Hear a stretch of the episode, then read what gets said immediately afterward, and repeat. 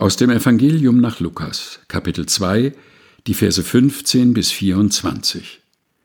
Und da die Engel von ihnen gen Himmel fuhren, sprachen die Hirten untereinander, Lasst uns nun gehen gen Bethlehem und die Geschichte sehen, die da geschehen ist, die uns der Herr kundgetan hat.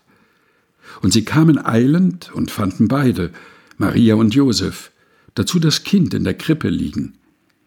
Da sie es aber gesehen hatten, breiteten sie das Wort aus, welches zu ihnen von diesem Kind gesagt war. Und alle, vor die es kam, wunderten sich über die Rede, die ihnen die Hirten gesagt hatten. Maria aber behielt alle diese Worte und bewegte sie in ihrem Herzen. Und die Hirten kehrten wieder um, priesen und lobten Gott für alles, was sie gehört und gesehen hatten, wie denn zu ihnen gesagt war.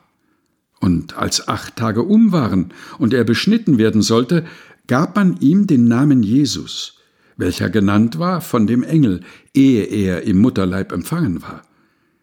Und als die Tage ihrer Reinigung nach dem Gesetz des Mose um waren, brachten sie ihn hinauf nach Jerusalem, um ihn dem Herrn darzustellen.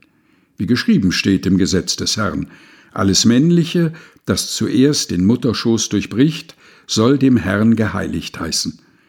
Und um das Opfer darzubringen, wie es gesagt ist im Gesetz des Herrn, ein paar Turteltauben oder zwei junge Tauben. Lukas Kapitel 2, Vers 15 bis 24 aus der Lutherbibel von 2017 der Deutschen Bibelgesellschaft. Gelesen von Helga Heinold.